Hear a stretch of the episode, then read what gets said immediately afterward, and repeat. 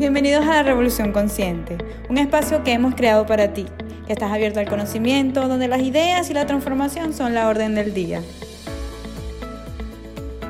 Hola Andreina, hola Andrés. Hoy tengo el placer de poder compartir con ustedes sobre un tema realmente que me apasiona y es el cambio y cómo adaptarse al cambio. Eh, la vida para mí es un cambio constante. Yo pienso que nuestra propia vida nos empuja a cambiar sin que nos demos cuenta. Y hay pocas cosas tan ciertas en la vida como el cambio.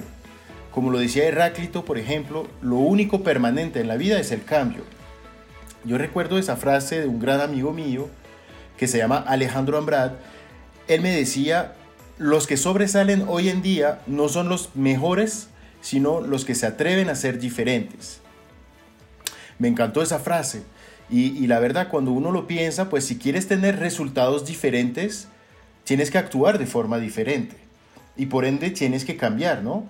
Eh, pero a veces, y muchas veces nos pasa, es que nos quedamos en nuestra zona de confort. No sé qué opinan, chicos. Bueno, yo, yo opino primero, también me gusta mucho esa frase de Alejandro, y mando un saludo a Alejandro si nos está escuchando. Pero a mí me parece que si tú no cambias, por tu propia decisión, pues igualito alguien te va a obligar a hacerlo. Hay una historia que grafica muy bien esto, que es la historia de la vaca, del maestro y del discípulo. Iban una vez un maestro y un discípulo y van caminando por las montañas cuando ven una casa muy pobre, con todo muy seco a su alrededor, cosa que les extrañó mucho porque eran tierras muy fértiles.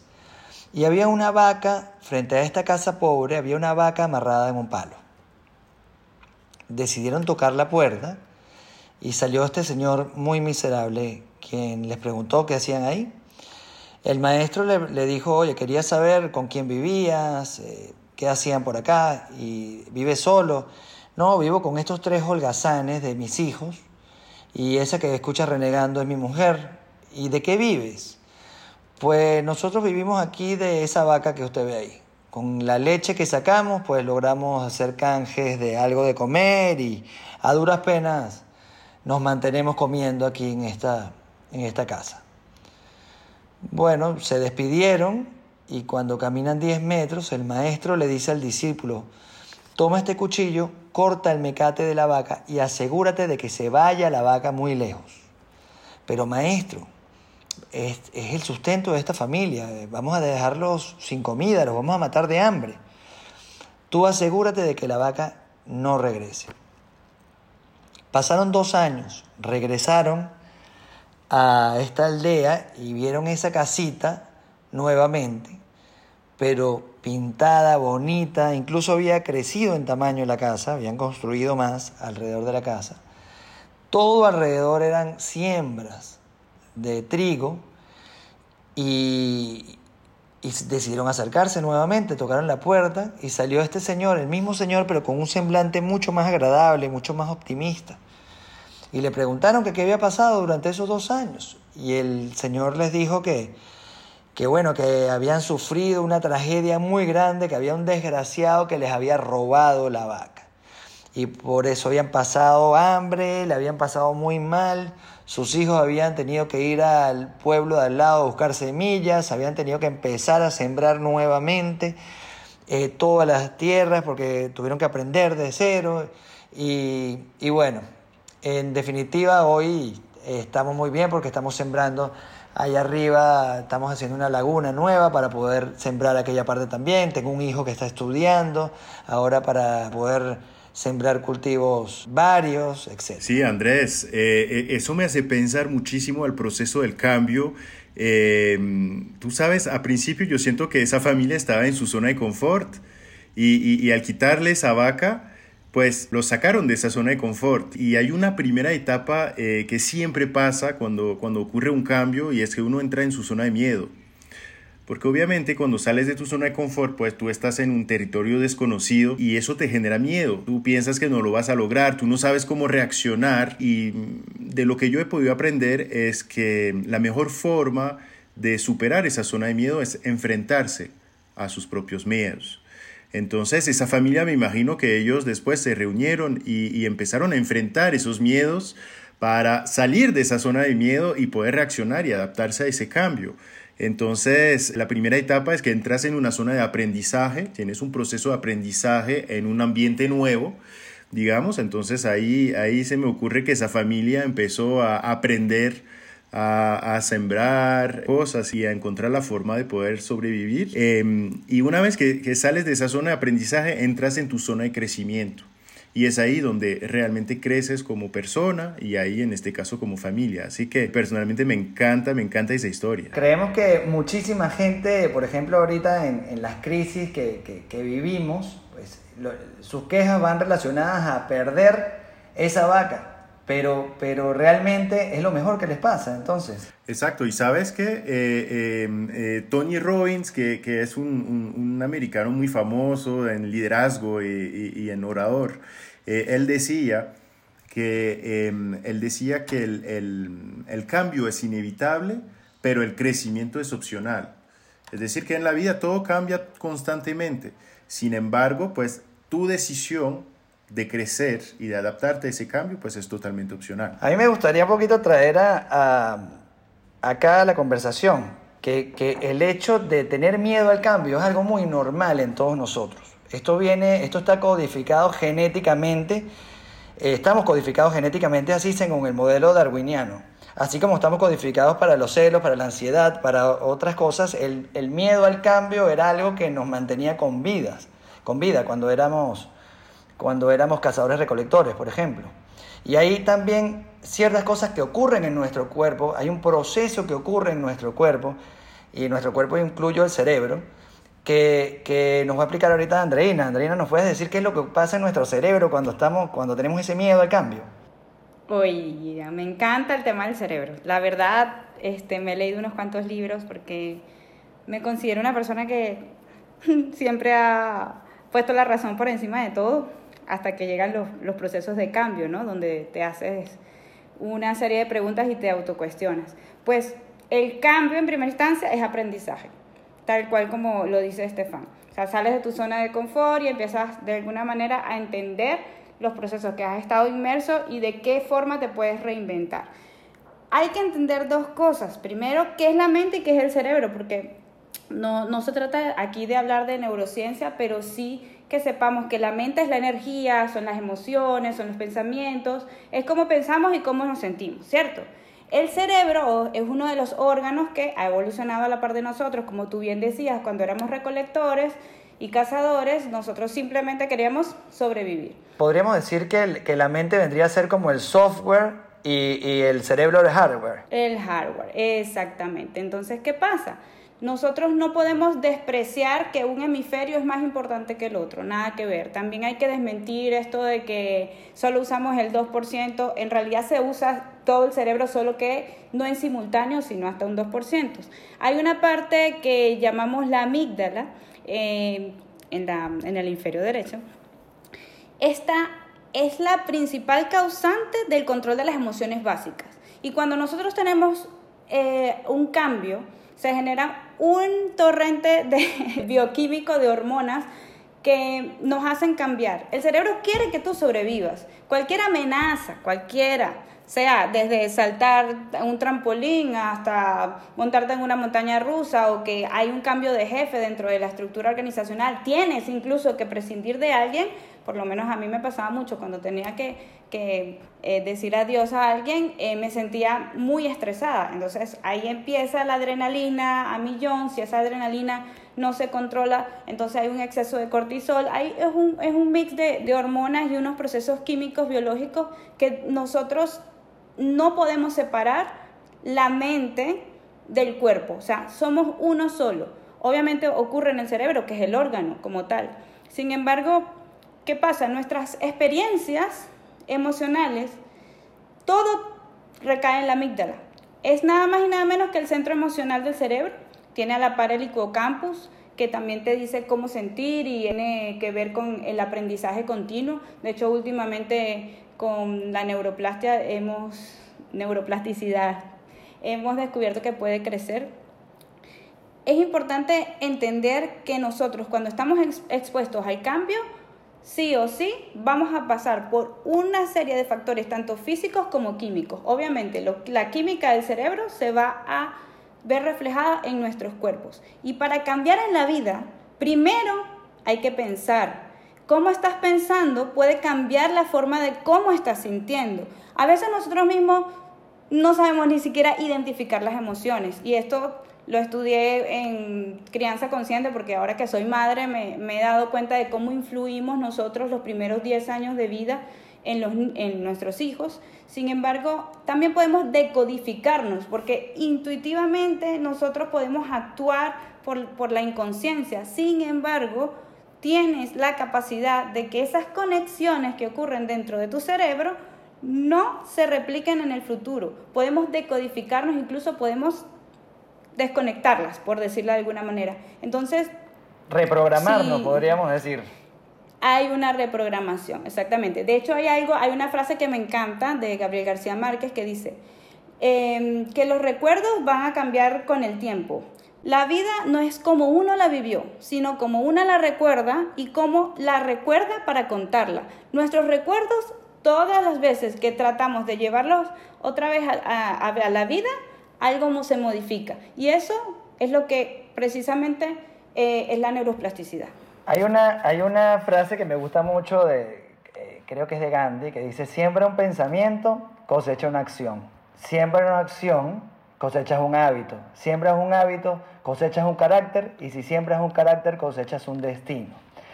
Evidentemente, eh, ese, esa forma de, de programarte a, través de, generar pensamientos de cambio, pensamientos que, que, van, de, digamos, hacia, en otra dirección a la que estabas, eh, generan después una, una costumbre nueva, un, hábito nuevo y por ende una, una forma, un carácter nuevo y un destino nuevo también.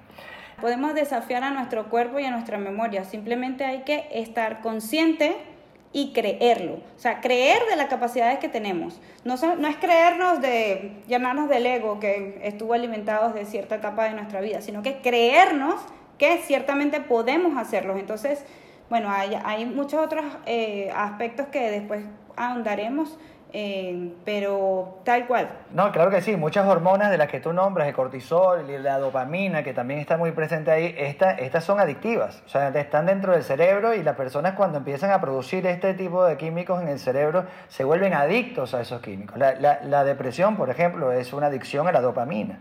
Y, y, y estas personas que, que tienden a renegar, a, molestarse constantemente, tienen esa adicción a producir ese cortisol y esa adrenalina constante. Y en el caso del estrés, eh, que, o sea, el estrés es básicamente como un desbalance de, lo, de las cargas que tienes tú dentro de, tu cuerpo.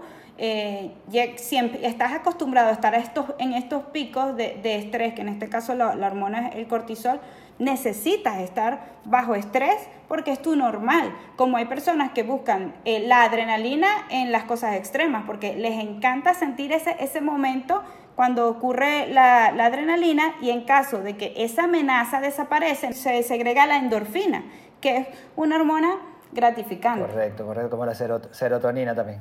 Bueno, hay una, para aterrizar un poquito el tema de la adaptación al cambio, les, voy a contar eh, una cosa que me pasó cuando estábamos, eh, estábamos eh, preparando este, este podcast. De, hablé con un amigo que se llama Emilio, y Emilio me dice que, que, bueno, que eso es muy fácil hablar de cambio, pero que es muy difícil hacerlo. Entonces le pregunté a Emilio qué quisiera cambiar en su vida, y me dice, mira, yo tengo una relación malísima con mi jefe, me la paso muy mal en mi trabajo, en verdad soy infeliz en mi trabajo. Y le dije, pero ¿por qué no cambias de trabajo? ¿Por qué no te vas de tu trabajo? Porque, ah, pero eso es muy fácil decirlo. ¿Cómo hago económicamente hablando? Yo tengo que mantener a mi familia, tengo que hacer esto y tal. Y no sé, pero a veces la gente piensa que cambiar se decide de un día para, o sea, se, el cambio lleva de un momento a otro. Y nuestra realidad no nos permite dejar nuestro trabajo de un momento a otro, pero sí nos permite tomar la decisión de dejarlo y de cambiar y de agarrar un nuevo rumbo. Y quizás tú tienes que hacer ciertos cambios en tu vida para poder lograrlo. Tienes que, preparar tu currículum otra vez o estudiar algo nuevo y actualizarte para poder eh, eh, acceder a nuevas oportunidades en nuevas empresas, prepararte más, e, etc. Hay, una, hay todo un plan que puedes hacer para, para salir de este trabajo el año que viene. Pero a día de hoy esta persona, Emilio, pues no tiene hoy, por ejemplo, la, la, la, disposición de cambiar, tiene la disposición solamente de seguir generando pues, esos químicos, eh, digamos que, que, no son los buenos en la cabeza. Y algo, algo muy importante es que si nosotros mismos no estamos dispuestos a cambiar en algún momento de tu vida, alguien lo va a hacer por ti. Alguien te va a despedir, alguien te va a dar la oportunidad para un nuevo trabajo, alguien te va a, a chocar el auto, o sea, nosotros tenemos que entrenar al cuerpo para que los cambios, cualquiera que sean, de pequeños a muy grandes, estemos preparados para enfrentar a ellos. ¿Alguien se va a llevar tu vaca? Seguramente se la llevó o yo la dejé, quizás.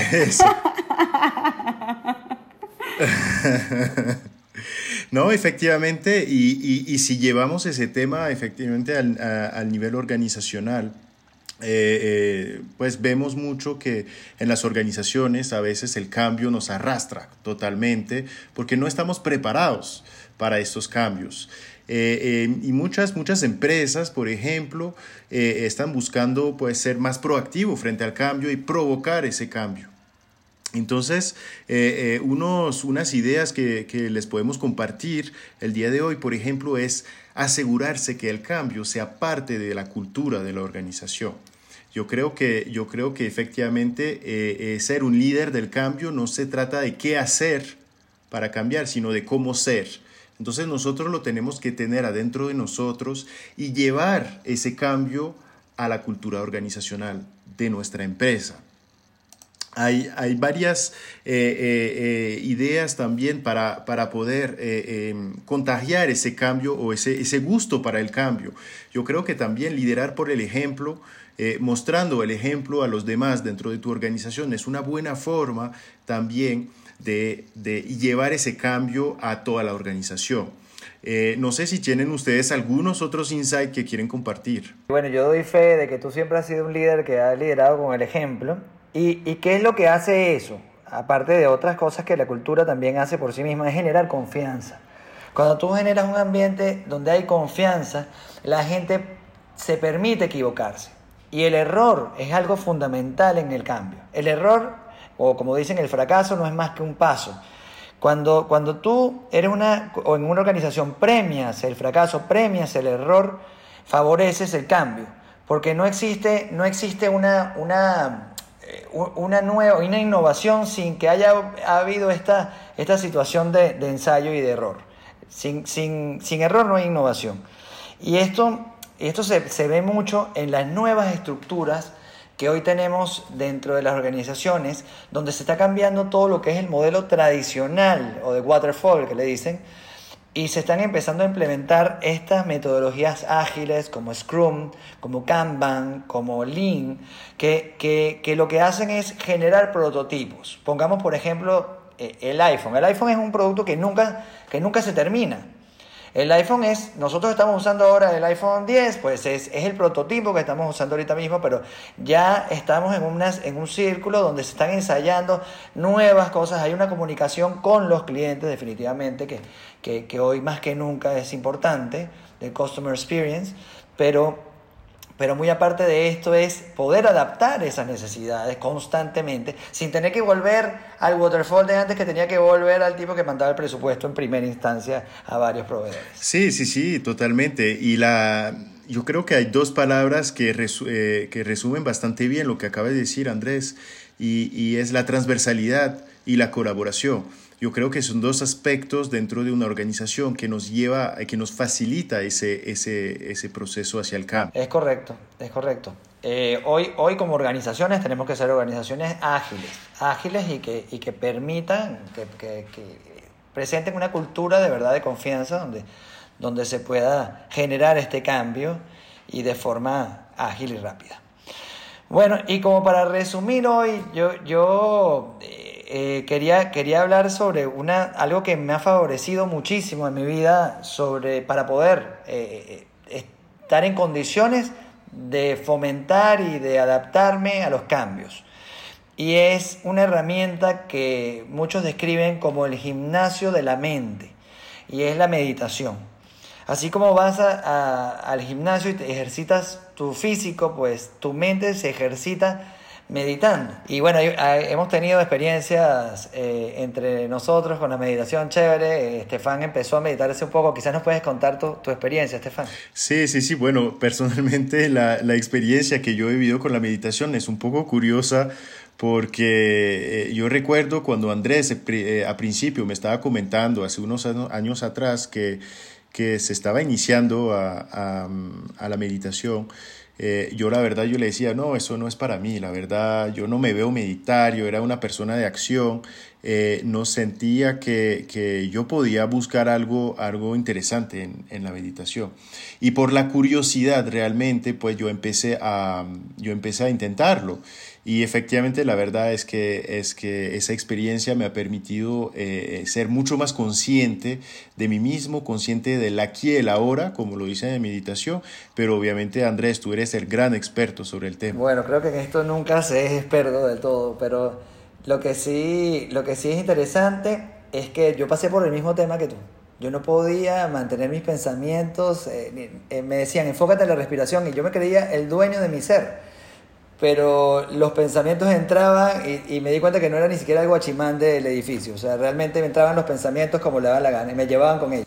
Pero es que precisamente eso es, o sea, que, que, ¿cómo lo comparo yo con la meditación? Porque también yo era totalmente de acción, o sea, decía yo yoga y estas cosas, no, yo hago crossfit, yo corro, o sea, nada que ver, o sea, yo necesitaba sentir esa, esa adrenalina y bueno, ¿qué pasa? Con la meditación. Es como defragmentar un disco. ¿Ustedes se acuerdan hace unos años cuando uno ponía en el, disco duro a defragmentar? Ocurre más o menos ese mismo proceso.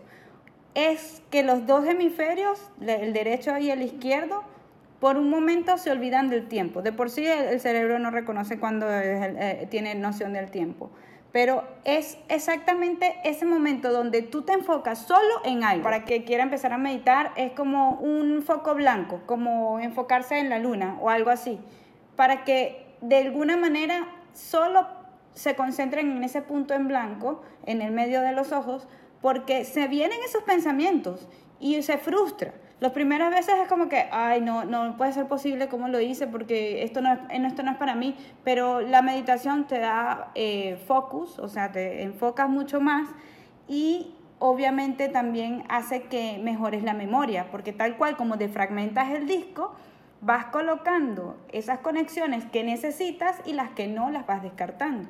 Bueno chicos, excelente, la verdad que esa conversación me encantó, me pareció una nota eh, para resumir un poco, vamos a, eh, hemos visto que, bueno, que el cambio es inevitable, eh, es un proceso, es un proceso que nos lleva a través varias fases, a pesar, apenas salimos de nuestra zona de confort. vimos que también a nivel del cerebro, es el, el, proceso de cambio nos genera pues muchas emociones, eso nos, permite, nos hace secretar hormonas, que, pues nos, nos, hace ser como somos, eh, como seres humanos. Hemos visto que a nivel organizacional también eh, em, tenemos que provocar ese cambio y tenemos que, liderarlo eh, y que efectivamente la meditación era una excelente herramienta para em, provocar ese cambio como tal. No sé si chicos quieren agregar algo para terminar ese podcast. Yo solo quería decir Solo quería decir que una mente indisciplinada te hace vivir una vida que no es tuya. Y, y es un poco lo que hablamos en el podcast anterior de vivir en conciencia, ¿no? de, poder, de poder ser consciente de, al momento de, de, de, cambiar también ¿no? y al momento de tomar decisiones importantes para nuestra vida. Yo agregaría que somos seres emocionales. Decimos que somos seres racionales, pero somos seres emocionales que toman decisiones racionales. El 90 y pico de nuestras decisiones son basadas en las emociones. Es lo que guardamos aquí adentro. Muchísimas gracias. Hasta una próxima ocasión. Me despido. Una vez más, gracias por darle la oportunidad a revolucionar tus pensamientos. Si te ha gustado este podcast o piensas que a alguien le puede interesar, pues no dudes de compartirlo.